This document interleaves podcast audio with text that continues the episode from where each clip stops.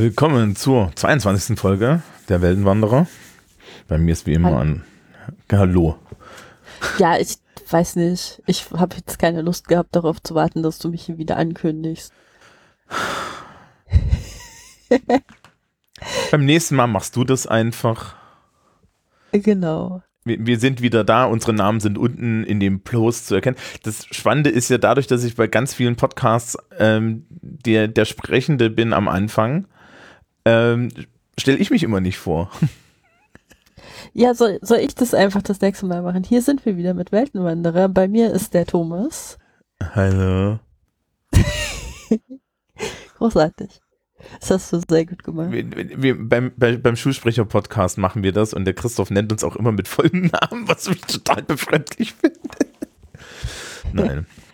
Also liebes Publikum, ihr wisst, wer wir sind. Wenn, wenn ihr nicht wisst, wer wir sind, unten. Ja, und äh, wir, es gibt eine Über uns Seite mit einem wunderschönen Bild von uns, wie wir durch die Welten reisen.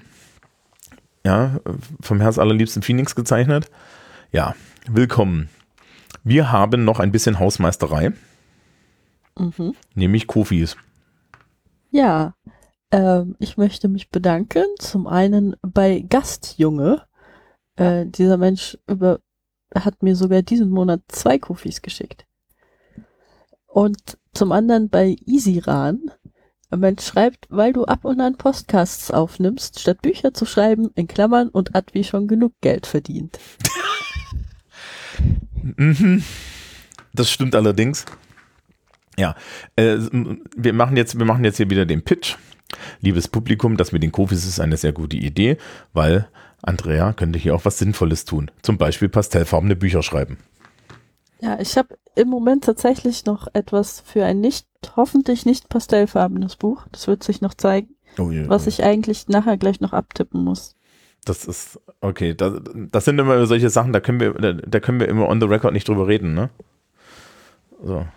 Ja, ja, das ist noch nicht angekündigt. Das genau, das ist, das ist, ich, ich habe ja auch so Scheren im Kopf. Ich war, das, das ist immer ganz lustig. Also, das kann ich jetzt kurz dem Publikum erzählen. Wir reden ja neben, nebenbei noch immer und dann erzählst du immer von irgendwelchen Buchprojekten und, mhm. und wenn man auf der Seite ist, dann läuft das ja alles total anders. Und dann kriegst du halt irgendwie so ein halbes Jahr später, ja, äh, das und das Buch, das ist jetzt rausgekommen. Und ich sitze, ach, das, da haben wir doch von einem Jahr drüber geredet.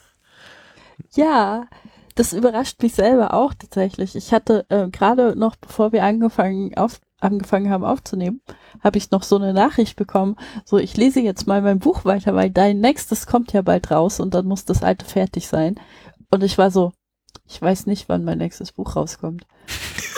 Und dann, dann habe ich kurz nachgeguckt und habe festgestellt, dass äh, das, Schicks das Schicksal der Reformatorin erscheint am 6.12. Also wirklich nicht mehr lang hin. Und das ist auch nicht Pastellfarben. Das ist nicht Pastellfarben. Es hat nur diese, dieses typische historische Romancover mit der Frau vor einer Stadt. Ähm, war, waren das nicht, das war nicht das, wo die Frau sich immer weiter vom Publikum abwendet. Ja, doch, doch, das ist tatsächlich das. Also ich habe äh, inzwischen, das ist mein dritter historischer Roman beim Aufbauverlag. Und das Lustige ist, dass diese Romane auf dem Cover halt immer eine Frau vor, vor mit einer Stadt im Hintergrund zeigen. Und ähm, beim ersten guckt die noch so nach rechts und beim zweiten ist sie so halb abgewendet und jetzt beim letzten ist sie so komplett abgewendet. Ich hatte meiner Lektorin dann geschrieben, von wegen beim nächsten Roman muss sie dann jetzt aber nach links gucken. Äh, aber irgendwie fand die das nicht so lustig. Ich weiß gar nicht warum. Du meinst, du, du, meinst damit, wenn man das komplette Övre hat und das dann so wie, kann man das dann wie so ein riesengroßes, so ein riesengroßes Daumenkino benutzen und dann dreht die eine Pirouette? Ja, genau. Das hätte doch was. Ja. Das ist gut, dass wir alle das, das, also insbesondere du das Werk sehr ernst nimmst. ich bin nur für den Inhalt zuständig, nicht für das Cover. Ja, wie, wie, wie, wie schlimm ist es eigentlich mit, äh, das sind, meine Bücher sind meine Kinder? Also ich habe da jetzt nicht so dieses Gefühl.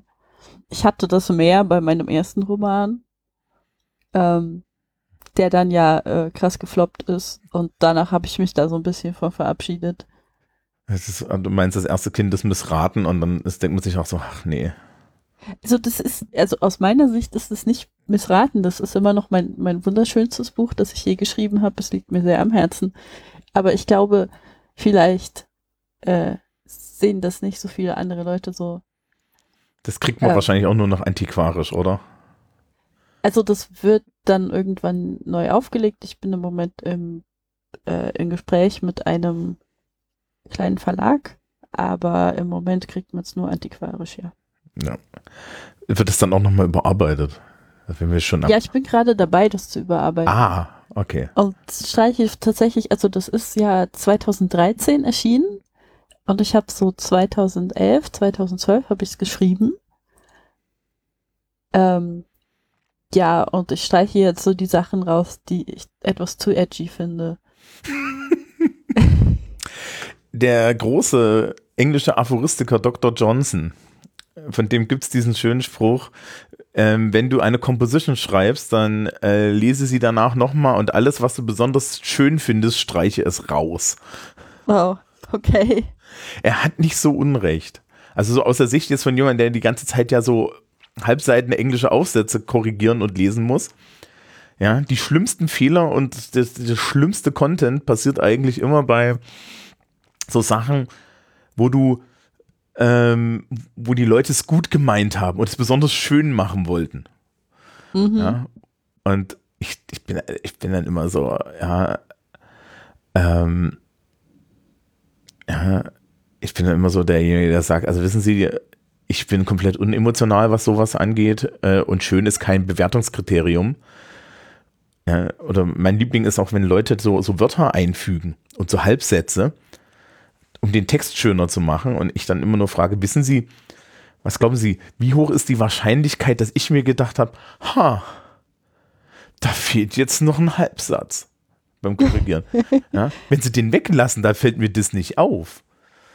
Mhm. Ja, Gut. Ähm, vielleicht sollten wir irgendwie von da, da, da, da weg. Ja. Ähm, Haben wir noch irgendwas? Nö, ne? Nö. Gut. Zurück zum Herrn der Ringe.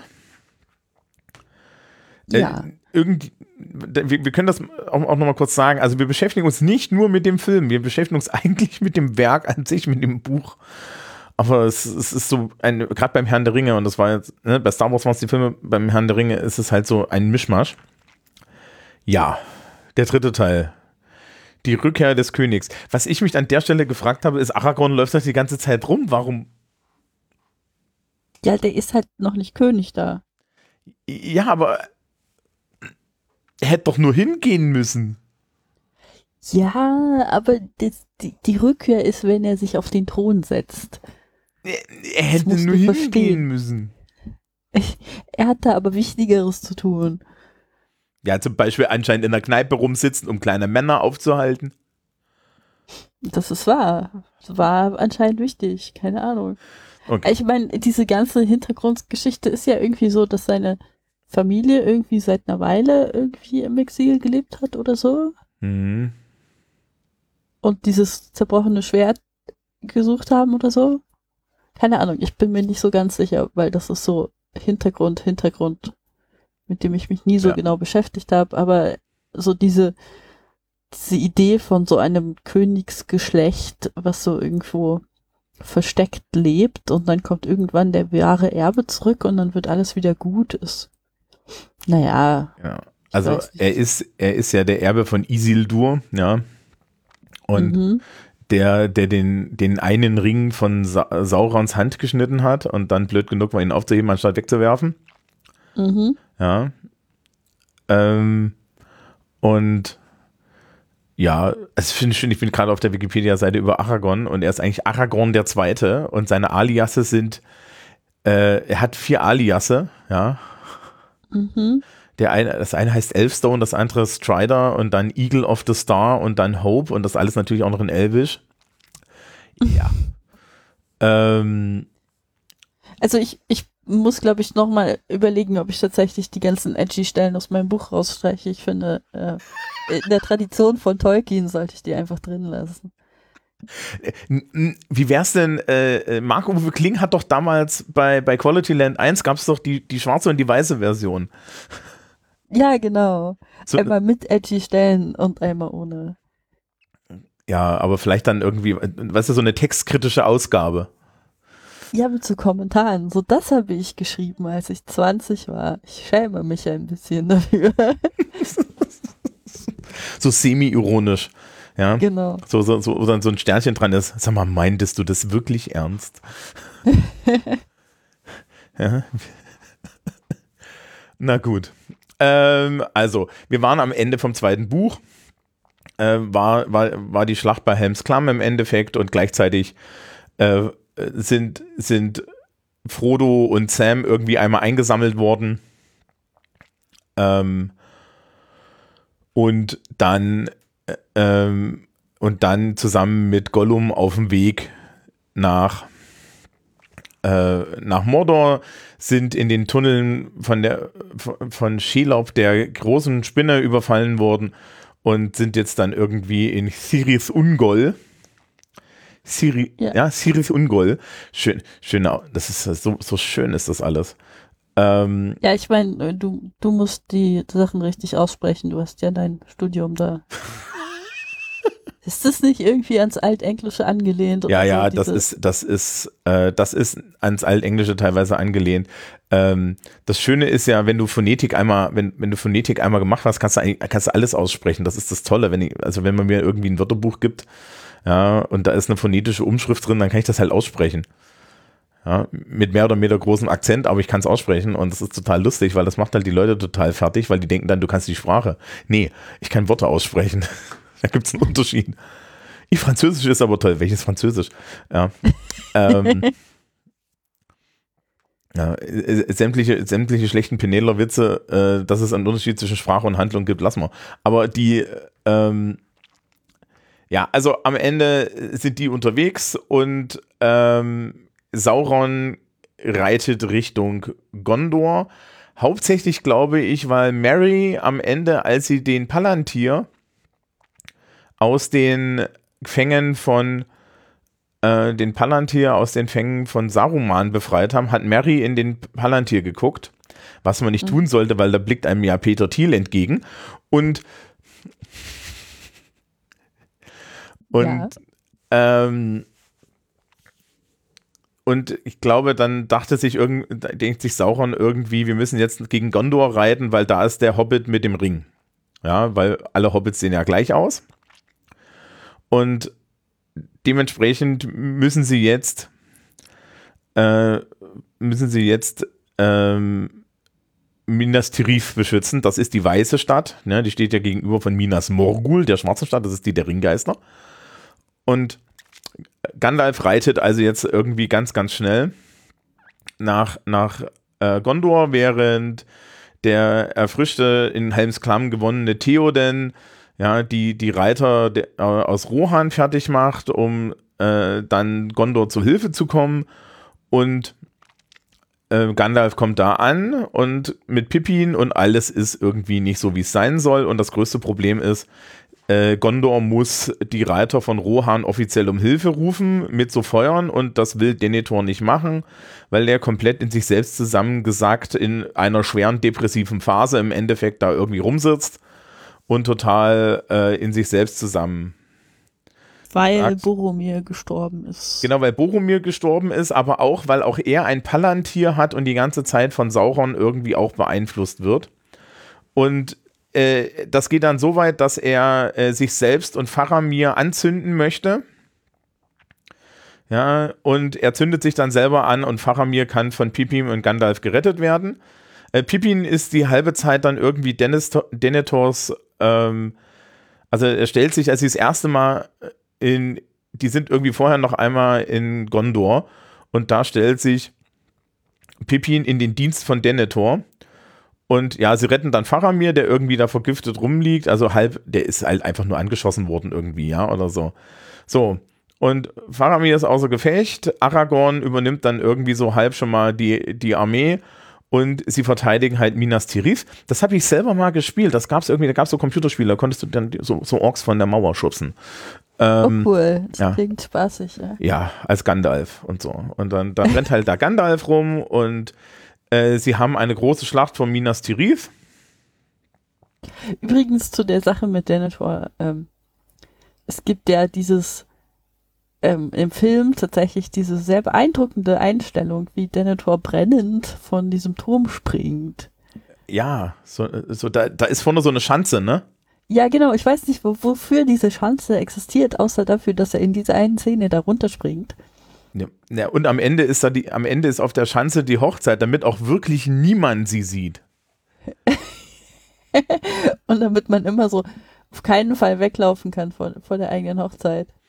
Du bist dann so wegen, so, ihr heiratet jetzt, der einzige Weg äh, weg davon ist. Ist diese die Klippe Kante. runter. Genau. Ah, es ist nur eine Frage der Verzweiflung. Okay. Ja. Genau. Nee, aber Ähm, diese, diese Schanze finde ich sehr interessant. Ja. Ja. Bevor Aragorn aber ankommt, also sie äh, geht er von Rohan aus durch die Pfade der Toten in einem komplett komischen Nebenquest. Also ich hab's, da habe ich mich immer gefragt, was zur Hölle, ja. Also Aragorn läuft halt irgendwie da in so einen Berg und da sind auf einmal ganz viele Skelette und er sagt, ihr seid, ihr schuldet mir alle als Sohn von Isildur eure Treue und dann sagen die Skelette irgendwann, ja, okay, hm, hm, ja, okay, und diese, und die Kirmes, und die Kirmes-Erschreckungsnummer funktioniert mit dir nicht. Hm, okay, was sollen wir denn tun? Dann sagt er, seht ihr da drüben, diese Piraten, die müssen alle weg und dann äh, machen die die Piraten weg, nehmen die Schiffe der Piraten und kommen dann den Anduin hoch, um die Armee von um im Endeffekt vom Süden her noch eine Flanke aufzumachen. Da ist übrigens irgendwo auch Arwen Abendstern dabei, die taucht da irgendwie kurz auf. Yay. Gleichzeitig ähm, kommen die Reiter von Rohan an, unterstützen. Unter ihnen eine verkleidete Eowyn. Achtung, meine Damen und Herren, wir machen einen kurzen Szenenapplaus. Eine Frau, die tatsächlich was tut.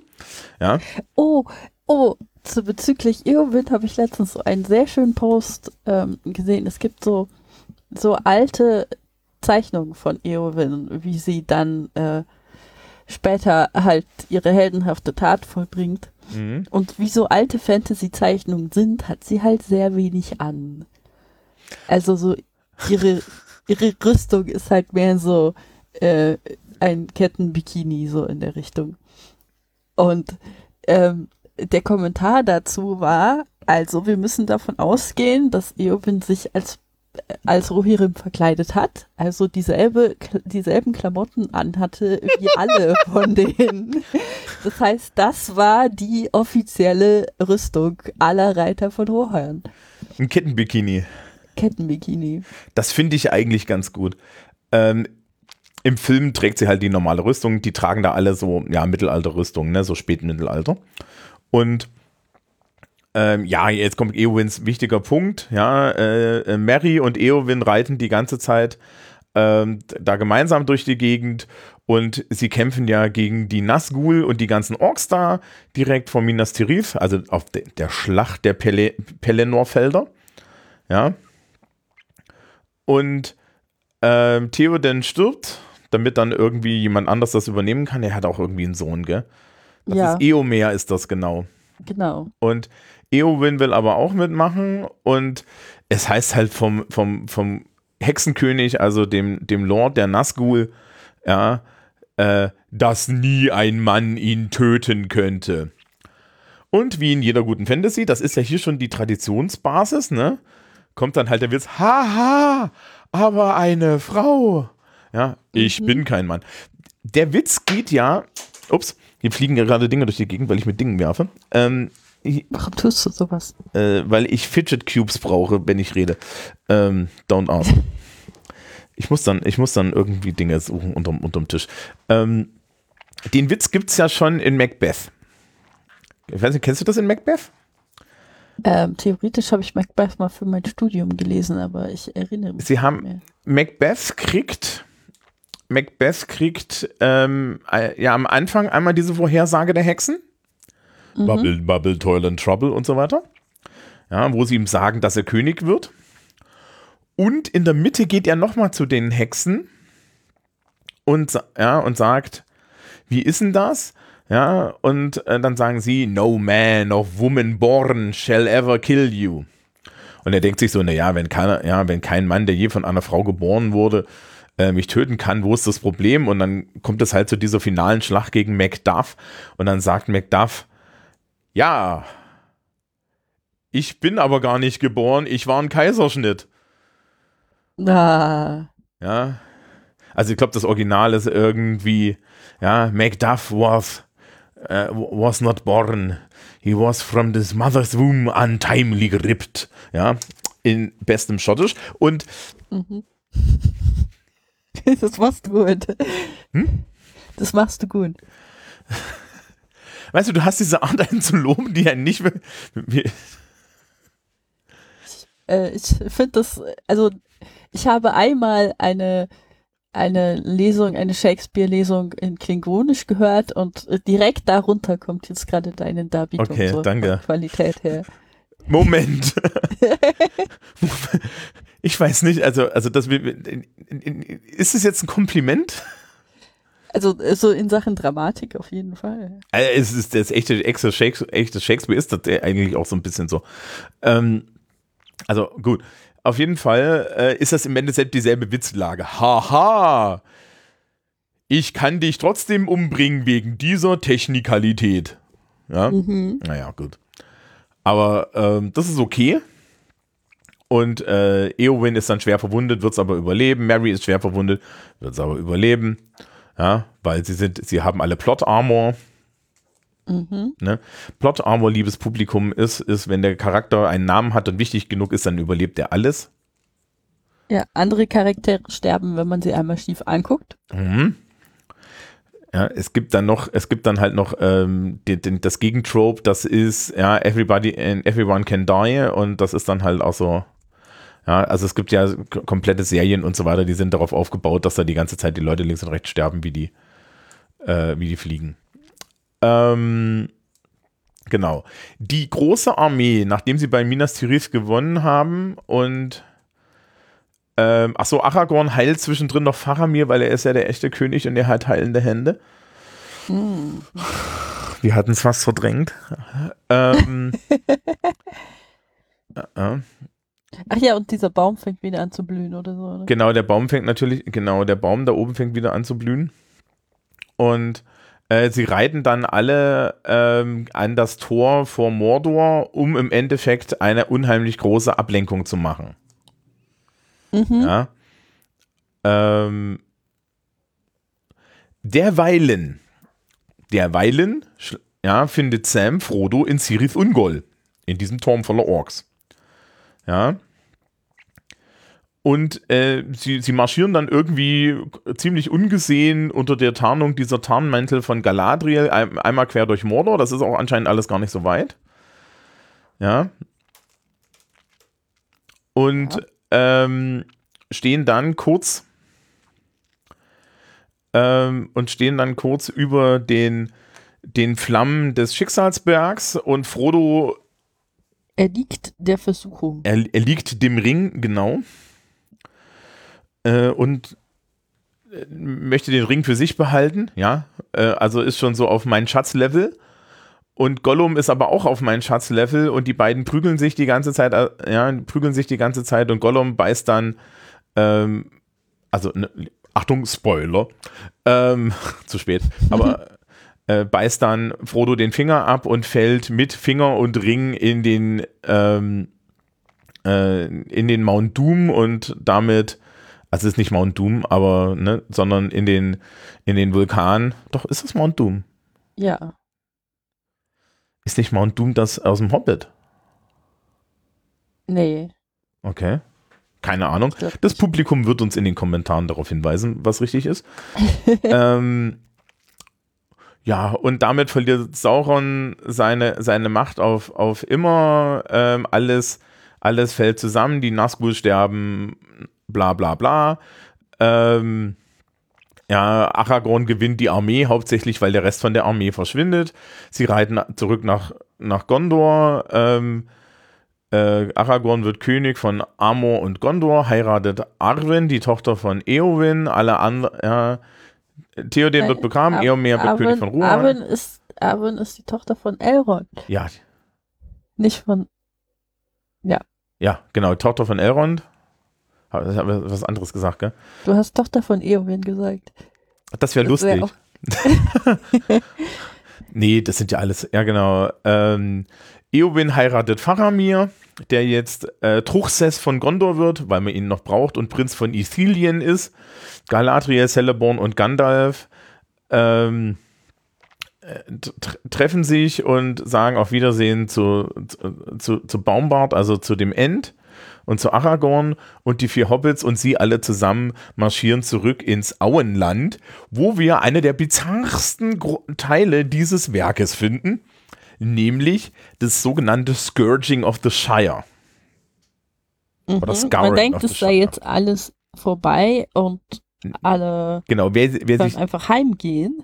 Ja, ne, wir, wir, wir, sind, wir sind buchmäßig, glaube ich, so auf Seite 150 bis 200 von 300 Seiten. Ne? Das sind, also das Lustige ist, es sind ja irgendwie so eigentlich drei 300 Seiten. Mhm. Ja, außer man, man möchte unbedingt diesen großen Wälzer kaufen. Also ich habe auch das in den drei Einzelbänden, hier ist es viel, viel schöner zu lesen in den drei Einzelbänden. Hm, Genau, und nee, komischerweise tauchen Frodo und die ganzen Hobbite, ja, die vier, kehren in Shire zurück und dort ist der Kapitalismus und die, die Industrialisierung ausgebrochen. Es ist, also ich verstehe, was Tolkien damit machen wollte.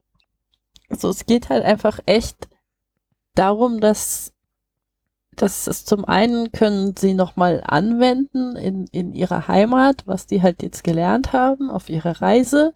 Zum anderen äh, ist es nochmal dieser Punkt, den Tolkien halt die ganze Zeit schon hat, dass halt die Industrialisierung, also Tolkien war ein großer Gegner der Industrialisierung ähm, und gegen jegliche Technik im Prinzip.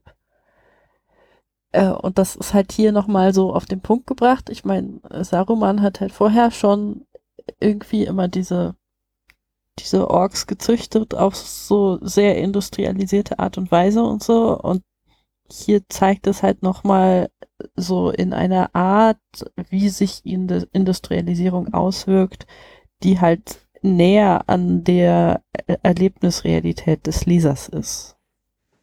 Mhm. Ähm, ja, also sie kehren da auf jeden Fall zurück und äh, Saruman heißt da Sharky zwischendrin. Das ist so ein lächerlicher Name. Ey. Er hat's vor, verdient. So, so Saruman der Weiße und großer Magier und irgendwas und dann zieht er sich da zurück und kapitalisiert das, das Auenland und dann nennt er sich einfach Sharky. Das ist schon ein sehr tiefer Fall irgendwie. Ähm, auf jeden Fall zetteln sie eine Revolution an und ähm, vertreiben dann Grima, Wurmzunge, äh, äh, Gri Grima und Saruman, wobei Grima dann, glaube ich, Saruman sogar um, um, umbringt oder so, also die sich gegenseitig Mhm. umbringen oder so. Ähm, ja. Ach genau. Äh, und es ist, also das Lustige ist, ich habe hier gerade den entsprechenden Wikipedia-Artikel und da steht drinne, Wissenschaft, Literaturwissenschaftler halten das für das wichtigste Kapitel im Herrn der Ringe. Ja, weil es das einzige Kapitel im Herrn der Ringe ist, das sich so liest wie der Kram, den Literaturwissenschaftler eigentlich gerne lesen möchten. Ja. ja, das Im Rahmen eines. Fantasy-Buches sticht es heraus. Also ich habe das ja damals, ich habe das mit 20 oder so gelesen. Ich habe ich habe Herrn der Ringe auf jeden Fall vorm Studium gelesen. Ähm, ich dachte mir so, what the fuck, was wollt ihr jetzt von mir? Ja. Ähm, es ist halt eine Novella irgendwie, es steckt da so drin. Es macht überhaupt keinen Sinn.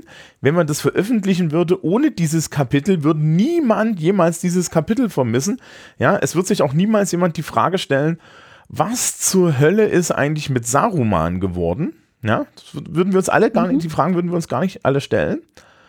Und ähm, stattdessen kriegst du dieses total weirde, es ist, es ist ein bisschen Environmentalism drin, weil es ist Anti, ein Anti-Industrialismus drin, es ist Anti-Regeln drin, es, du kannst eine locker eine Allegorie gegen Naziismus hineinlesen, es, Leute sagen, es geht um Großbritannien in der Zeit nach dem Zweiten Weltkrieg und so weiter. Das mag alles sein, aber aus also man kann halt entweder sagen, es ist das wichtigste Kapitel in dem Buch, dann muss man sich die Frage stellen, warum der Rest des Buches ja nicht, nicht Hobbits, Hobbits für soziale Gerechtigkeit ist, ja. Oder aber, oder man sieht es andersrum und stellt sich die Frage, what the fuck sucht das? Ne? Also Tom Bombadil ist schon so ein Hä-Moment, aber das ist der größere Hä-Moment. Weil aus einem, ja, aus einer Fantasy-Abenteuer, vielleicht auch Bildungsromangeschichte und vielleicht auch, äh, da, ja, ist auf einmal so ein Stück Dickens reingeschoben. Ja, es ist, also ich glaube, heutzutage würde man das, glaube ich, so lösen, dass man ähm, das aus dem Manuskript rauszieht und nochmal extra veröffentlicht. Das ist dann auch sehr kapitalistisch gedacht, weil dann kann man es nochmal für den Preis eines vollen Buches verkaufen. Mhm. Ähm, ja, aber ähm, es ist mehr so eine Art Fortsetzung als sonst irgendwas. Also eigentlich hat das mit der, also es hat halt schon mit der Originalgeschichte zu tun, weil es halt auch irgendwie zeigt, äh, wie, wie die Hobbits sich entwickelt haben. Vor allem Mary und Pippin haben sich halt entwickelt von diesen äh, Jünglingen, die nur so Flausen im Kopf haben, zu so Heerführern im Prinzip. Aber es, es ist jetzt nicht so, dass es irgendwie unbedingt gebraucht würde, ja. Mhm.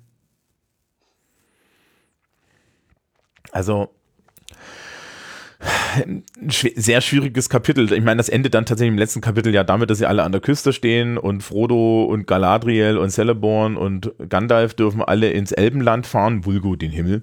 Ja. Und äh, Bilbo auch, weil ne, sie, sie, sie alle Ringträger sind. Und ähm, Sam bleibt zurück und am Ende bleiben wir tatsächlich mit dem echten Helden zurück, mit Sam Gamgee, wie er eine Familie gründet und äh, Happy After Ever lebt. Was interessant ist, weil technisch gesehen ist das auch das Schicksal von Harry Potter, aber Harry Potter wird ja mit der Kleinfamilienhölle im modernen England bewohnt und nicht mit mhm. der nicht mit der familiären Freude des Shires, dass sie jetzt ja wieder irgendwie zurück in die in, in, in eine agrarische Lebenskultur äh, geworfen haben. Mhm. Vielleicht haben sie auch die Maschinen alle behalten und sich gesagt, wir kollektivieren das. Wer weiß. Wer weiß. Ähm, Aber Maschinen sind ja böse. Also ich weiß nicht, ich hatte irgendwie mal für meine Magisterarbeit tatsächlich irgendwo einen Text von Tolkien gelesen, der sich gegen elektrische Straßenlaternen gerichtet hat.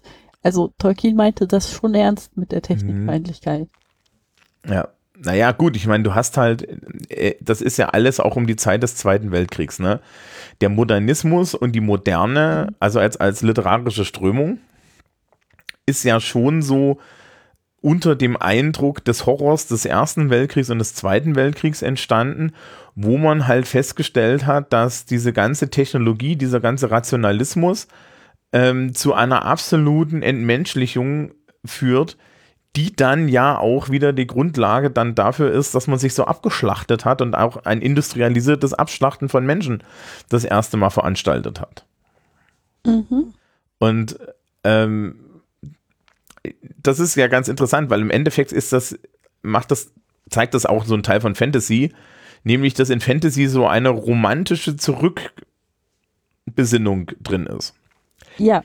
Die, die du ja zum Beispiel in Science Fiction nicht hast. Ne? Science Fiction guckt ja gerne nach vorne, egal mit, egal ob positiv oder negativ. Ja, oder die du, die du zum Beispiel auch in Cyberpunk nicht hast. Ne? Also Cyberpunk guckt ja grundsätzlich nach vorne und denkt sich so, ah, okay, da brennt ein Dumpsterfire. Ja. ja. Das Licht am Ende des Tunnels ist ja, ein ist, Dumpsterfire. Oder ein entgegenkommender Zug oder DeLorean ja. oder sowas. Ähm, ja, das, äh, und, und, und bei Fantasy ist es halt so, dass gerade auch dieses Kapitel im, im Herrn der Ringe dann im Endeffekt die Aussage hat, ja, das wollen wir nicht. Das ist kein, ne, das ist jetzt hier so, wir, wir zeigen mal das Gegenmodell. Ja. Wobei ja ganz spannend ist, wenn dann so diese ganze Technik auf einmal auftaucht, die taucht ja auch zufällig auf. Ich meine, Saruman hatte auch um Isengard herum relativ viel Technik in dem Sinne. Ja. Ähm, aber das, das ist ja dann schon so fast schon so semi-steampunkig, weil es da irgendwelche Maschinen gibt und so, ne? Und die, die verbrennen, glaube ich, sogar Kohle. Also sie, sie meinen dann, äh, da sind irgendwelche Minen und sie, sie verbrennen Kohle und haben Dampfmaschinen und so weiter. Und dann ist natürlich die Idylle weg und das Shire soll ja eigentlich auch, ist ja eigentlich auch diese, dieses frühe Nordengland und so, das ja durch diese ganze Kohleindustrie und Industrialisierung auch so richtig schön, ja, in seiner Hässlichkeit erst geboren wurde heutzutage. Ne? Also niemand würde sagen, dass Manchester eine hübsche Stadt ist. ja. Ja, das ist wahr. Ja, es ist. Na ruhig. Ähm, nee, alles gut. ich habe jetzt, vergessen, was ich sagen ja, wollte. Sorry, wir haben uns, wir haben es jetzt gegenseitig aus, ausgehebelt. Äh, wollen wir Schlussbetrachtung machen? Machen wir Schlussbetrachtung. Ja, machen wir eine Schlussbetrachtung. Es ist auch super, wenn ich dich frage und dann nicht warte. Ähm, es ist für uns alle die sechste Stunde.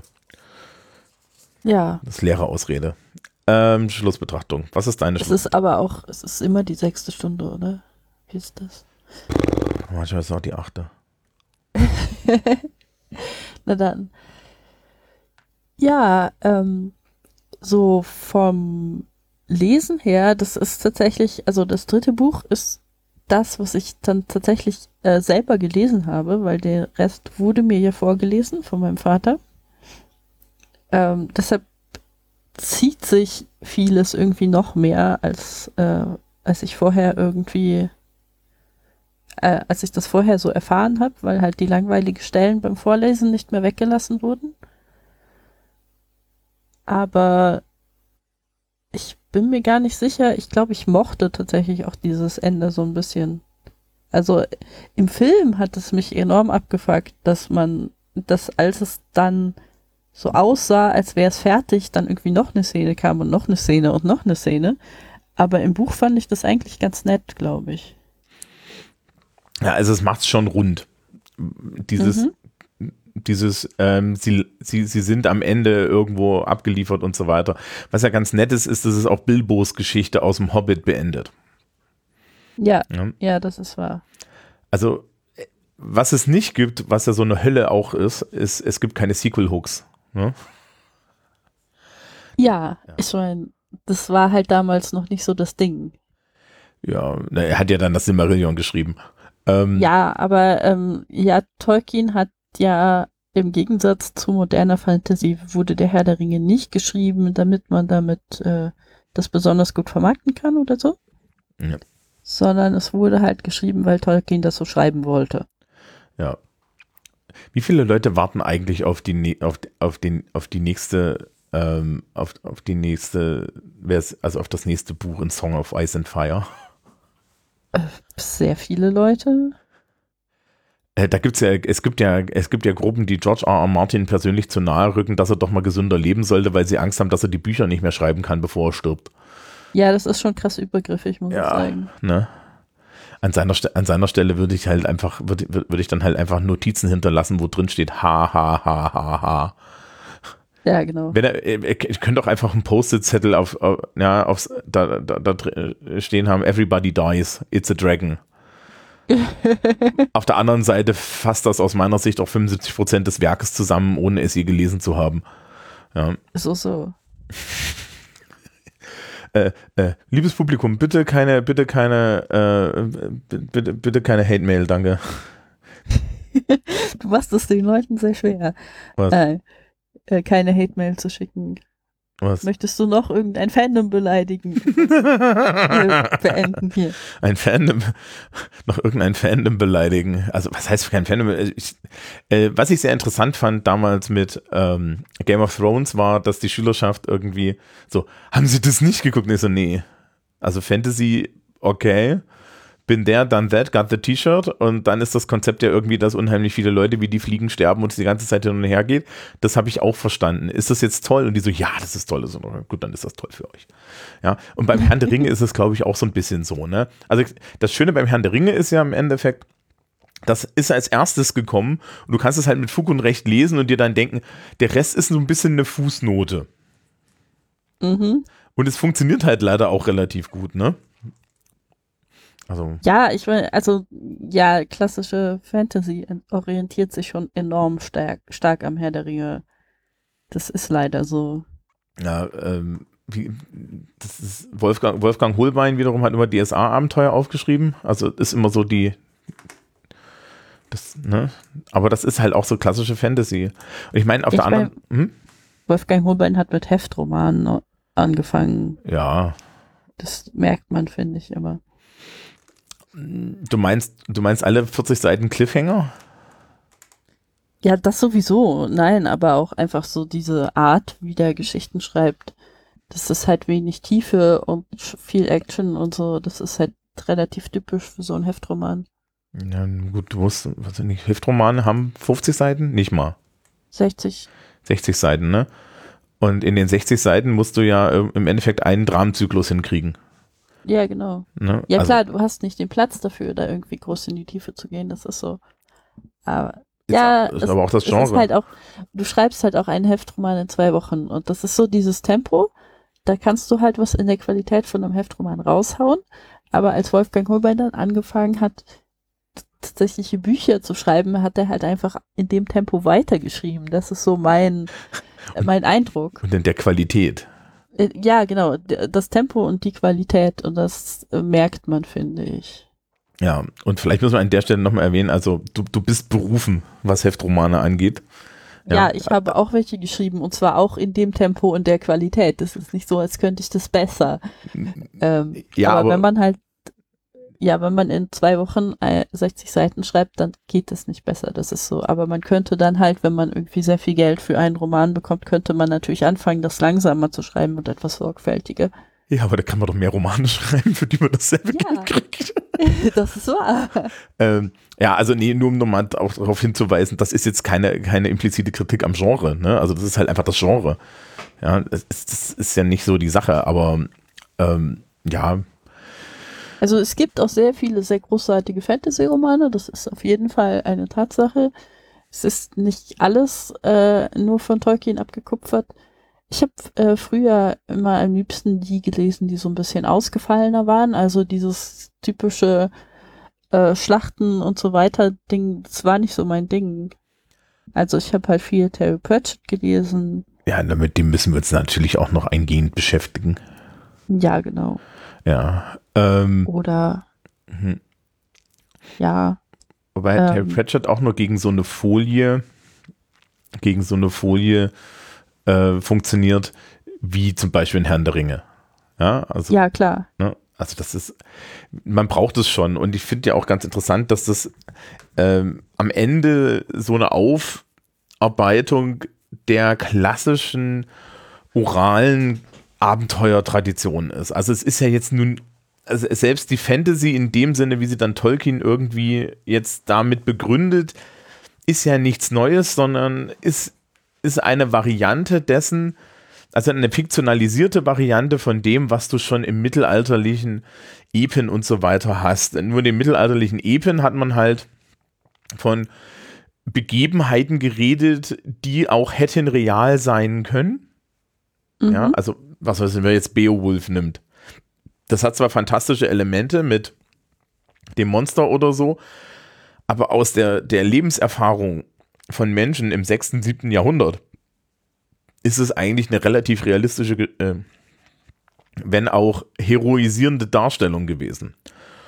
Und ich glaube, was, was dann das Besondere bei, bei sowas wie beim Herrn der Ringe ist, ist dann, dass äh, im 20. Jahrhundert zu schreiben, wo, wo der Zugang dazu über die kulturelle, so über den kulturellen Anschluss, dass wir Leute kennen, die mit Schildern und ja, mit so, einem- mit so einem Schild und mit so einem Wappenrock und ja, und irgendwelchen Zauberern durch die Gegend reiten, gar nicht mehr haben. Mhm. Also es wird eigentlich nur Fantasy, weil es ausreichend weit weg ist. Genauso wie ja Science Fiction nur Science Fiction wird, wenn sie ausreichend weit weg ist. Ja. Ja. Also stell dir vor, du hast, du hättest heutzutage eine Science, äh, äh, ja, es, du würdest heutzutage Star Trek The Next Generation drehen und die hätten dieselben Pads, ne? also diese. Wir würden alle Taschen. Was zum Teufel machen die da? Wer hat bei den iPads denn den Rand da dran geklebt? Ja, ja das ist schon sehr lustig. ähm, das ist ja auch der, also das ist ja auch der Grund, Grund, warum dann zum Beispiel solche neueren, jetzt die, die neuen Star Treks zum Beispiel, ja, Discovery hat halt auf einmal alles Hologramme und hat dann auf mal, pro- ja, muss dann einen komplett neuen Entwurf machen, wie die Zukunft aussieht, weil es halt nicht mehr geht. Ja, weil, weil halt im Endeffekt da dann die Vision sich selbst eingeholt hat. Und so ähnlich ist es dann mit der Fantasy in der Gegenrichtung auch. Da darf halt der, der Text im Endeffekt nicht zu nah an der Wirklichkeit sein. Ja, Ja, also, also, es gibt Hm? es gibt halt so ein paar Merkmale von Fantasy, was so das Genre angeht. Ähm, und klar ist das viel das Setting und natürlich das fantastische Element. Aber was halt auch wichtig ist für Fantasy, ist immer dieses ähm, von der Struktur her, was Tolkien halt auch, was wir vorhin schon festgestellt haben, halt ähm, eingebracht hat, ist einfach dieses, es gibt einen op optimalen Zustand von der Welt, der wird erschüttert durch irgendeine eine böse Macht und dann wird der am Ende wieder hergestellt. Also es ist auch ganz viel so eine, also ohne jetzt sagen zu wollen, dass Eskapismus schlecht ist, was, weil er es definitiv nicht ist, aber es geht auch wirklich viel darum, dass Probleme gelöst werden können. Und zwar auf eine Art, die halt auch irgendwie relativ weit von der Realität weg ist, weil normalerweise löst du halt Probleme nicht, indem du mit einer heldenhaften Gruppe losziehst und äh, irgendwelche Orks abmetzelst, sondern normalerweise löst du Probleme durch sehr anstrengende äh, Diskussionen und Verhandlungen und so weiter. Ähm, durch aktives Verwaltungshandeln. äh, durch aktives Verwaltungshandeln kling- klingt so nach dem Schrecklichsten, was ich mir vorstellen kann. Es, stell dir einfach vor, es ist ein Ork. ja, genau.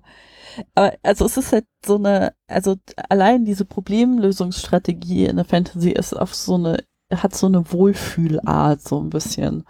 Also nicht so, dass äh, blutiges Gemetzel jetzt so das, das typische äh, Wohlfühlaktivität wäre, die man sich so vorstellen kann, aber es ist halt eine relativ einfache Lösung für ein Problem wohingegen wir in der Realität halt doch eher etwas komplexere Lösungen für Probleme haben.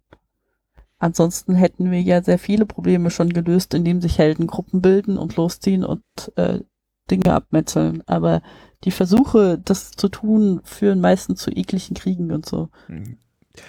Was du möchtest nicht, dass, dass, dass größere Mengen von Menschen die ganze Zeit larpend durch die Gegend laufen.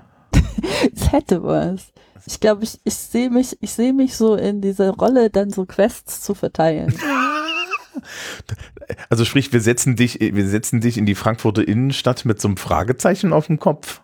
Ja, genau. Ich kann mir auch selber jetzt basteln. Ich mache eins aus Pappe und halte das so hoch. Und dann kommen irgendwelche Heldengruppen zu mir und ich kann dann so sagen, ja, also hier, ich habe, ich kenne da jemanden, der hat seine Kuh verloren, könnte die mal wieder suchen. Oder das ist so das typische, äh, die Low-Level-Quest. Äh, die Low-Level-Quests in der Frankfurter Innenstadt sind, dann laufe, laufe einem Banker hinterher und sammle sein Geld ein. ja, Ähm, genau. Ja. Der, der, der, der, ihr müsst den reichen Drachen dort erschlagen. Ähm, Genau. Hier stimmt mal bitte die EZB. ja, das, das, das hilft nicht. Ach, Wir haben kein Geld. Ähm, Ja, das ist wahr. Aber die, ähm, also, das, Aber, aber die, das Hochhaus sieht aus wie so ein Bösewichtturm, also muss man schon sagen. ja, dann ist es aber eher, ne? Sci-Fi. So superheldenmäßig. Mhm. So, ne? Also du meinst, du meinst, ganz oben sind die Avengers der Geldpolitik. Ja, genau. Also halt mehr so der Lex Luthor der Geldpolitik. So. Jetzt ist es, wer weiß, ja. Ähm, wir werden jetzt nicht in diese Abgründe hineingehen, aber ja, es ist, ist ich glaube, das neue Hochhaus ist tatsächlich das beste Supervillain-Hochhaus, ne, was ihr habt. Ja, also Frankfurt hat schon sehr viele so Supervillain-Hochhäuser, muss ich sagen. Hm. Ja, ne, ich glaube, das ist halt Fantasy ist romantisch und zwar im literarischen Sinne, ja, also dem, auch im Sinne der Zeitform. Man wünscht sich halt zurück, dass alles irgendwie einfacher war und dass sich mhm. Probleme auch einfach bo boshaft gesagt mit Gewalt lösen lassen, aber es ist ja so, ja, und so. Und ja. dann, wenn man es aber ernst meint, stellt man dann wieder fest, also jetzt, ne, wir haben es ja schon von Lab gehabt und Rollenspiel, äh, das Rollen das Rollenspiel und LARP wiederum, wenn man es dann wieder ernst meint, dass am Ende das, was den Reiz hat, die komplexen menschlichen Geschichten sind. Mhm. Weil eine, eine Storyline wie die vom Herrn der Ringe erträgst du. Eine Storyline wie die aus dem Hobbit erträgst du. Aber nur Geschichten wie aus dem Hobbit und aus dem Herrn der Ringe erträgst du nicht. Ja. Ja, es hat sich dann äh, also gute Fantasy hat sich, glaube ich, schnell darauf verlagert, dann sich mehr auf die Charaktere zu konzentrieren. Mhm. Und dann halt spezifische Geschichten dieser Charaktere zu erzählen. Was denkst du, wie wichtig ist es, dass das irgendwo allegorisch auf die echte Welt ist? Also ich fand das immer sehr wichtig. Ähm, ich habe dann irgendwann sehr enttäuscht festgestellt, dass das außer mir niemand so besonders wichtig findet und Allegorien auch nicht verstanden werden. Leider. Äh, da gibt es eine schöne Geschichte, die der Bernhard Hennen erzählt hin und wieder, ähm, der die Elfenromane geschrieben hat, der in einem seiner Elfenromane eine etwas ähm, äh, geschildert hat, was im Prinzip von der Schilderung her ziemlich dicht an der Rückkehr der Aussiedler nach Deutschland äh, angelehnt war. Mhm. Und er dachte, das sei total deutlich und so. Und niemand hat das verstanden, einfach niemand. Also niemand ist auf die Idee gekommen. Auch Leute, die das irgendwie selber miterlebt haben, sind nicht auf die Idee gekommen, dass das das ist. Also ich weiß nicht. So dieser dieser Realitätsbezug, ich finde den total schön. Ich finde auch, das ist das, was Fantasy einfach irgendwie wichtig und aussagekräftig macht und so. Aber wenn du willst, dass wirklich eine größere Menge an Leuten das versteht, musst du da so mit dem Holzhammer dran gehen, dass es nicht mehr, nicht mehr so cool ist.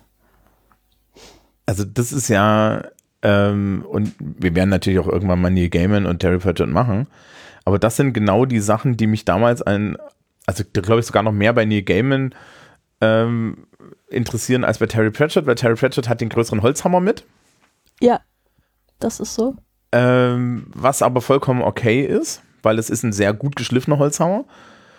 Ähm, und dieses, dieses, dass dir halt, dass du eine fantastische Erzählung hast, die dir was sagt. Ähm, ja, und nicht nur Entertainment ist. Ja, also beim Herrn der Ringe, ja, okay. Dann muss man jetzt dazu sagen, das sind natürlich so, das sind, es sind ganz alte Botschaften drin. Ja, der Herr der Ringe hat halt auch, ist halt auch so ein literarisches Experiment. Das war ja im Prinzip der Versuch von Tolkien, halt diese alten Heldensagen auf ein modernes Level zu bringen. Das darfst du halt auch nicht vergessen. Das hat halt vorher niemand gemacht. Und das war ja so vorträglich halt Tolkiens Ziel. Und funktioniert hat's gut. Also das muss man auch sagen. Ja. Ähm, bevor ich es vergesse, wir müssen noch über Dinge reden. Okay. Ich, äh, und, über, und zwar ähm, das ist ein Buch seiner Zeit. Wir haben es am Anfang schon mal gesagt, als wir uns so ein bisschen in der ersten Folge über die Frauenrollen lustig gemacht haben. Wir haben uns ja diesmal auch so ein bisschen über die Frauenrollen lustig gemacht. Du meinst, es gibt praktisch keine. Ja, doch, Eowyn ist einmal da für einen Wortwitz. Ja, genau, aber auch nur für den Wortwitz. Ja. Für sonst nichts. Äh, Arwen ist da zum Heiraten und Galadriel sagt, sieh in dieses Becken. Ja. Sieh in dieses Becken und hier ist Lembas. Ja. Das ist ein bisschen das wie Mutti. Die, das ist die, die Repro-Arbeit. Der. Galadriel ist halt die, die Frau, die die Repro-Arbeit macht und alle Leute mit Essen versorgt. So. ähm, und eine zweite Sache, die man im Herrn der Ringe vielleicht immer auch sich ins Gedächtnis rufen muss, es gibt diese ganze Modernitätsfeindlichkeit in Scarring of the Shire, aber wenn man auf die Karten guckt, die Tolkien gezeichnet hat, Mordor ist im Osten und im Süden. Alle Bösen sind schwarz. Und das sind Ja. nicht nur die Orks, sondern auch die sogenannten Ostlinge, die da überall auftauchen. Äh, Es gibt dann ja noch so, so weitere Gruppen, die zu Sauron gehören. Und da sind unter anderem die Ostlinge dabei. Mhm. Und das sind, die, die werden im Film gerne mal, also ich glaube, im, in dem Peter Jackson-Film werden sie als so Sarazenen dargestellt oder so. ja, Die, diese, das macht es auch nicht besser. diese Korsaren, die sie da besiegen, das sind, ne, das, die heißen schon Korsaren, das sind also keine Piraten oder so. Also sprich, es ist ein ganz klares, ähm, es ist ein ganz klarer rassistischer Bias da drin. Jetzt muss man sich nicht wundern, wenn man weiß, wa- wann das Buch geschrieben wurde, aber es ist ein Hinweis, den man machen muss. Dazu sind halt auch wirklich, äh, dazu sind auch alle Figuren, die gut sind, also wirklich klitterweiß, ja. Und Ja, ähm, das ist alles vollkommen okay. Also man muss dann immer an der Stelle sagen, wir müssen den, wir machen, wir machen gerne den Hinweis. Ähm, ja, aber der Vorwurf lässt sich gegenüber Tolkien weitaus weniger äh, machen, als wir ihn zum Beispiel bei irgendwie J.K. Rowling im der, in, in, in Harry Potter erheben können, der Ende, Ende der 90er, Anfang der 2000er, ja, wo, wo dann im Film irgendwie afroamerikanische oder afroenglische Kinder reingerettet werden und solche Sachen, ja. Ähm, das muss man jetzt Tolkien nicht vorwerfen, aber es ist immer wichtig, in der Betrachtung des Werkes auch darauf hinzuweisen, mh, da ist ein Bias drin. Und den sieht Ja. man ganz deutlich und das ist aus dieser Welt erzählt. Ähm, viel, viel schlimmer sind da die Narnia-Bücher.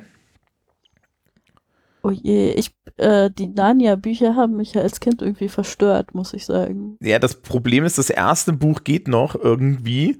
Danach fällt dir auf, dass der weise Löwe Jesus ist. Und es gibt irgendwie im fünften, sechsten Buch, äh, haben sie dann so eine Schlacht. Und diese Schlacht, ähm, die, die, diese Schlacht findet aber statt und die Gegner sind halt ganz offensichtlich Muslime. Also, Mhm. ja, also, also wirklich, klar, ja, also Inkling Society, äh, katholische Autoren im, im 30er, 40er, 50er Jahre in Großbritannien. Ja, what do we expect? Ja, also natürlich nix. Ja, so, aber man muss halt den Hinweis mal machen, dass, dass es da alles auch drin steckt. Ja, dass da am Ende Weiße gegen Schwarze gewinnen und die Schwarzen automatisch böse sind und deswegen das auch gerechtfertigt, dass wir die alle abschlachten. Ja, Ja, das wird leider halt, also das, das Ding ist, dass das ja leider auch irgendwie lange übernommen wurde, dass so schwarz als die Farbe von den Bösen gesehen wird. Also auch in Sachen, wo das überhaupt keinen Sinn ergibt, zum Beispiel bei Dungeons and Dragons mit den Dunkelelfen, die halt unter der Erde leben. Und eigentlich müssten die halt so richtig weiß sein, wie so Maden irgendwie. das sind sie doch auch. Die Dunkelelfen. Ja, also die, also Nee. alle Bilder, die ich von diesen Dunkelelfen, diesen Drow gesehen habe, da waren die alle clever, waren die alle noch weißer und albiniger. Äh, Nee, also die haben alle weiße Haare, aber die haben alle ganz schwarze Haut. Haben sie das? Ja, haben Ich gehe mir das jetzt angucken, Moment. Okay, mach das Weil mal. ich dachte, es wäre anders, aber es kann auch sein, dass ich die mit anderen Dunkelelfen es gibt einige Dunkelelfen. Ja, aber das ist auch so ein, so ein Ding, das war komplett unnötig, weil ähm, eigentlich, also so der, aus der Natur her betrachtet, sind halt Lebewesen, die äh, unter der Erde leben und ohne Licht und so, die sind alle weiß. Ähm, ja, aber Ja, also man, man tatsächlich. wollte irgendwie schwarz als, als die Farbe des Bösen haben. ja, also äh, tatsächlich, die sind schwarz. Dann habe ich sie mit anderen. In Warhammer 40k sind die Dunkelelfen alle, bl- alle hell. Ja, das kann gut sein. Ja, aber was ganz lustig ist, ist, wenn man, wenn man irgendwie jetzt hier so, ich, ich ich habe so einen Wiki, Wikia-Eintrag, äh, die werden auch immer heller. Also ich glaube, da ist auch einfach die Sache, dass sich da im Zweifel einfach die Artworks bei D&D halt hintenrum ändern, ne? Ja. Ja, das kann gut passieren, dass es war. Also das ist der Vorteil des Rollenspiels.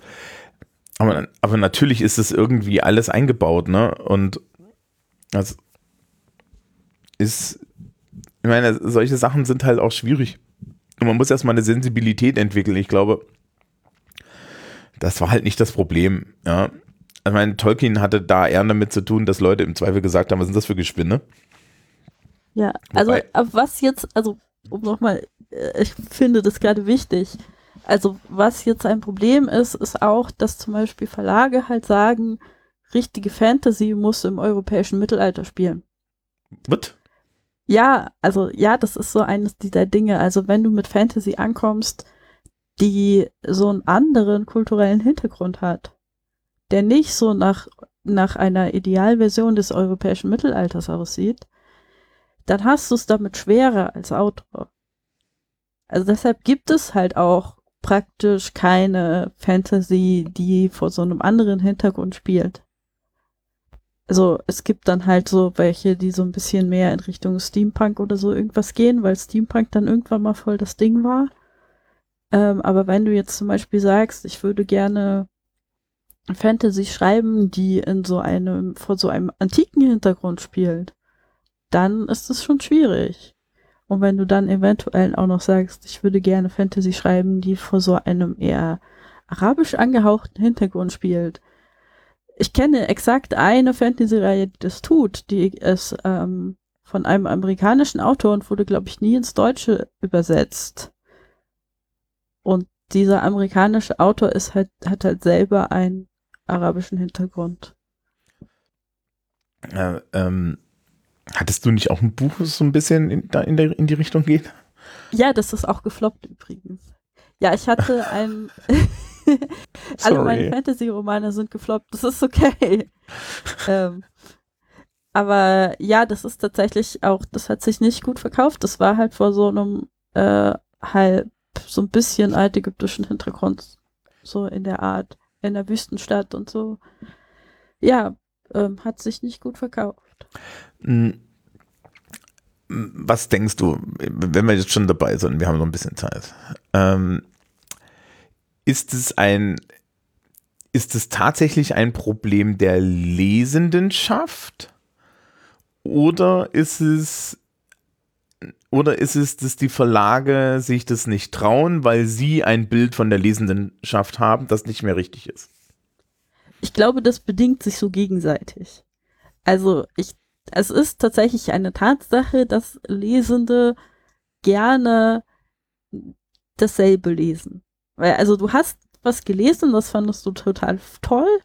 Und wenn du dann Sachen liest, die ähnlich sind, dann hast du immer so dieses, dieses Glücksgefühl von diesem einen super tollen Buch, was du einmal gelesen hast, kommt dabei immer so ein bisschen mit auf. Deshalb bist du dem generell positiver gegenüber eingestellt. Hm. Das ist ein, ein psychologischer Fakt. Das funktioniert bei mir zum Beispiel gar nicht. also es ist so generell so, dass vertraute Dinge Menschen einfach glücklicher machen. Ja gut, aber ich wurde auch durch ein Literaturstudium versaut. Ja, das ist, das heißt halt, dir sind ganz andere Dinge halt vertraut. Hm. Also die sind abstrusere Dinge vertrauter als dem Durchschnittsleser so.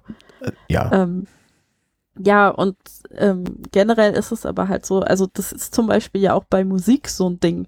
Wenn du ein Lied oft genug hörst, dann magst du es mehr, weil du es schon kennst.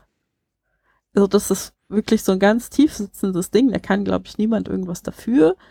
Aber das, das sorgt halt dafür, dass Leute irgendwie ein bisschen zögerlicher damit, damit sind, so Experimente einzugehen. Ähm, aber die Verlage reagieren da halt auch so extrem darauf, dass du praktisch nie in die Gelegen, also die Gelegenheit bekommst, Experimente einzugehen. Weil wenn jetzt mal ein Verlag sagen würde, wir haben diesen außergewöhnlichen Fantasy-Roman und der spielt halt vor einem ganz anderen Hintergrund äh, und den groß bewerben würde und der würde irgendwie in allen Buchhandlungen auf diesen Tischen liegen, für die man als Verlag ja Geld bezahlen muss, damit da die Bücher drauf liegen, ähm, dann würde sich das wahrscheinlich auch relativ gut verkaufen und danach würden sich ähnliche Werke wiederum auch besser verkaufen, weil dann ist es ja was, was die Leute kennen. Das würde sich einen Markt ergeben. Aber du hast doch schon recht. Ich meine, wir haben das im, im, im deutschen Rahmen, konnte man das schon mit Terry Pratchett und Neil Gaiman, also Neil Gaiman vielleicht sogar noch ein bisschen mehr, weil der ist aus, so in der deutschen Sicht immer so total spartig, ne? Mhm. Äh, und bei Terry Pratchett gab es dann schon viele Leute, die so gesagt haben, ja, aber das ist ja, das ist ja komisch, das ist ja keine Fantasy, das ist ja alles eigenartig. Und Terry Pratchett wird ja hinten raus auch immer steampunkiger eigentlich, ne? Weil ja dann da der Fortschritt in der Scheibenwelt ein, ein, einzieht.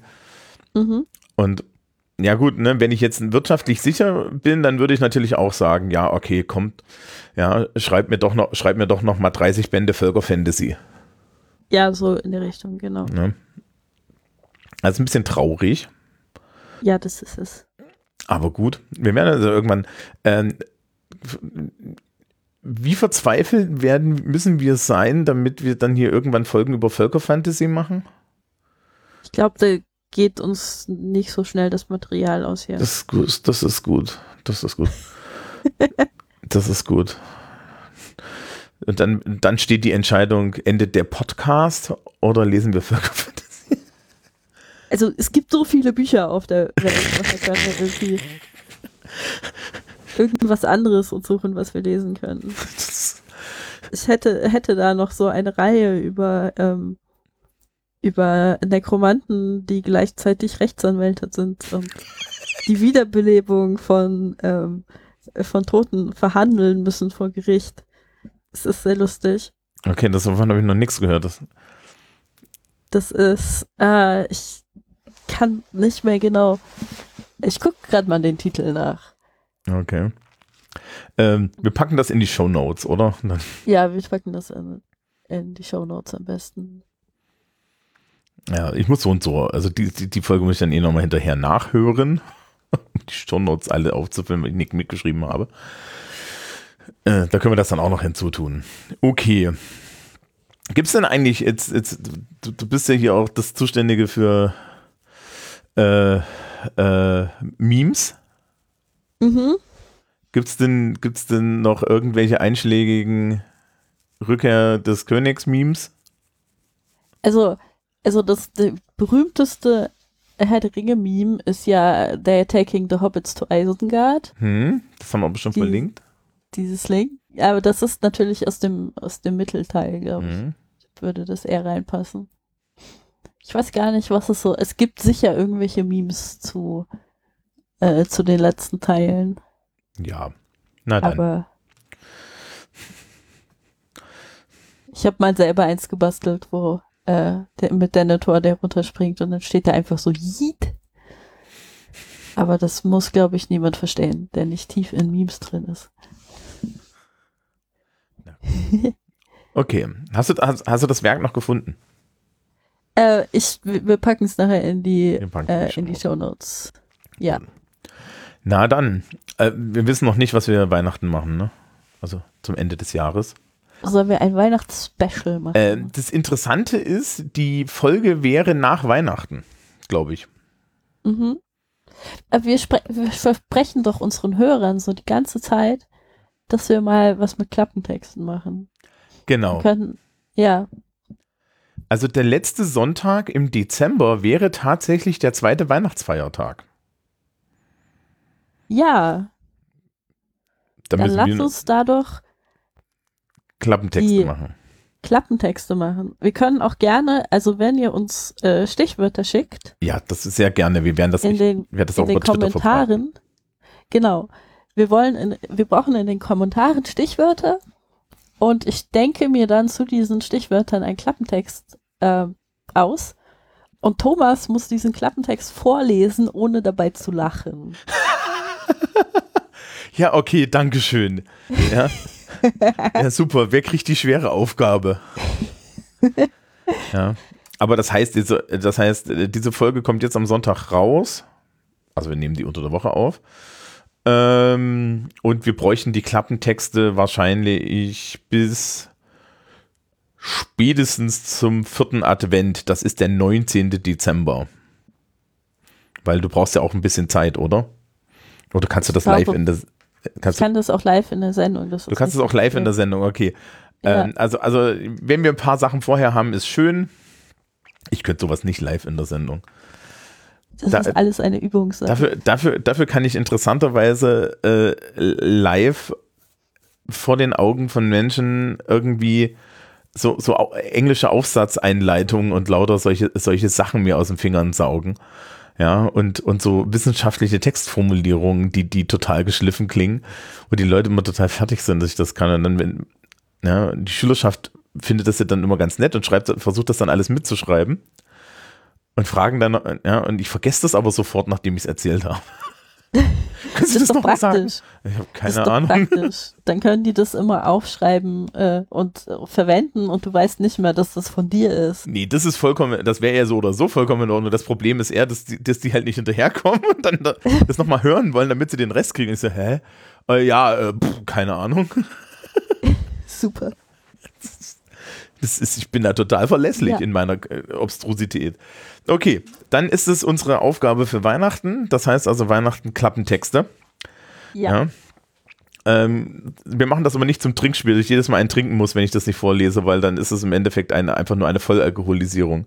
Ja, ich wäre besorgt um deine Gesundheit. Das ist richtig. Das ist richtig. Ähm, ich hatte auch letztens irgendwie ja, irgendwas mit, ich hatte tatsächlich auch irgendwas mit Klappentexten. Aber gut, das, das Klappentexte sind ja schlimm und so Biografie, AutorInnen-Biografien sind auch immer, ne? ja, das ist aber immer dasselbe. Also, also AutorInnen-Biografien laufen ja immer nach demselben Muster. So ist da und da geboren, hat das und das studiert, lebt jetzt ähm, da und da mit äh, hier Anzahl an Katzen an, einfügen. Du hast jetzt einfach nur deine vorgelesen. Ja, aber die, die funktionieren alle so. Ich habe die von anderen AutorInnen abgekupfert. Ähm, die von, äh, meine Lieblingsautorinnen-Biografie ist immer noch die von Terry Pratchett und die Gaiman in Good Omens. Ja, okay. Das, wir haben es, glaube ich, schon mal erzählt, aber im Endeffekt Terry Pratchett äh, endet seine mit, ähm, und er mag es, wenn man ihn Bananen-Daikiris, ja, Bananen-Daikiris kauft und ähm, und Neil Gaiman endet mit, und er mag es, wenn man ihm Geld gibt. Er hat die, ja, und dann steht dann in Klammern, er hat die Biografie von Terry Pratchett gelesen und denkt sich, man kann es ja probieren. ja. Ich mag es übrigens auch, wenn man mir Geld gibt. Das finde ich immer sehr schön. Genau, aber wir haben ja die Werbung für den Kofi schon vorher gemacht. Man kann es nie oft genug sagen. Ja. Ja. Das ist, ist. Okay. Dann sind wir am Ende. Mhm. Das war der Herr der Ringe. Weitere Tolkien-Werke machen wir nicht, ne? ne? Nee. Also wir haben ja geschworen, nicht das Sil Silmarillion zu machen. Und ich glaube, die Briefe an den Weihnachtsmann, äh, vom Weihnachtsmann müssen wir jetzt auch nicht unbedingt. Nee, Father Christmas Letters, äh, das ist, ich finde das auch ein bisschen komisch, dass man die jetzt wirklich so veröffentlicht, weil im Endeffekt sind das Briefe an seine Kinder. Ja. Und, weißt du, äh, vielleicht so abschließend, weißt du, was eine der größten eine der schlimmsten Dinge sind, die man in der Literaturwissenschaft je getan hat? Was? Franz Kafka hat verfügt, dass sein komplettes Werk nach seinem Tod verbrannt wird. Ach ja, stimmt. Und, und man hat es veröffentlicht. Richtig. Und tausende Schülerinnen und Schüler in Deutschland denken sich jedes Jahr, warum habt ihr eigentlich. Ja, wäre das nun mal vernichtet worden. Ja, die würden auch gerne den Kram einfach verbrennen. Ähm, ja, also ich meine, das ist eine sehr interessante Sache, dass dann, dass dann irgendwie so der, ne, Emily Dickinson ist ja ähnlich, ne? Die hat da irgendwie ihre Gedichte geschrieben, die wurden dann halt irgendwann mal wiedergefunden. Und so auf die Idee zu kommen, dass man das dann einfach mal nicht veröffentlicht, sondern sich stattdessen so, oh, das ist ja total toll, da müssen wir nochmal drüber reden. Ja, und dann schreiben, dann schreiben da jahrzehntelang LiteraturwissenschaftlerInnen Zeug drüber. Ja, also das ist immer so, mh. Hm. und bei, bei Kafka ist es halt direkt entgegen seines Wunsches. Ja, das ist ein bisschen ja, ne? unschön. Ne? Da, da, da war halt die, die Kunst wichtiger als seine Vorstellung von der Kunst. Nun gut. Ja. Dann wünschen, ja. Ja. wünschen wir allen eine schöne Weihnachtszeit, weil wir ein, uns genau, erst nach ein der frohen Advent. Ah, oh nein. Und schöne Feiertage heißt es ja. Ja. Geht auch, geht auch mal auf einen Wintermarkt. Oh nein, geht bitte nicht auf einen Wintermarkt, wir haben Corona. Ja, aber so, so, ja, kommt drauf an, nicht, nicht knutschend und nicht in die Enge. Ja. Vielleicht irgendwie vormittags. Da Ruhe. Morgens um sieben. ja, morgens um sieben ist ein bisschen strange, da ist alles zu. Was machen Sie hier? Ich wollte auch mal auf den Weihnachtsmarkt. Das ist nix los, das ist dann ungefährlich. Okay. Okay. Wir verabschieden uns. Ja. Tschüss. Tschüss.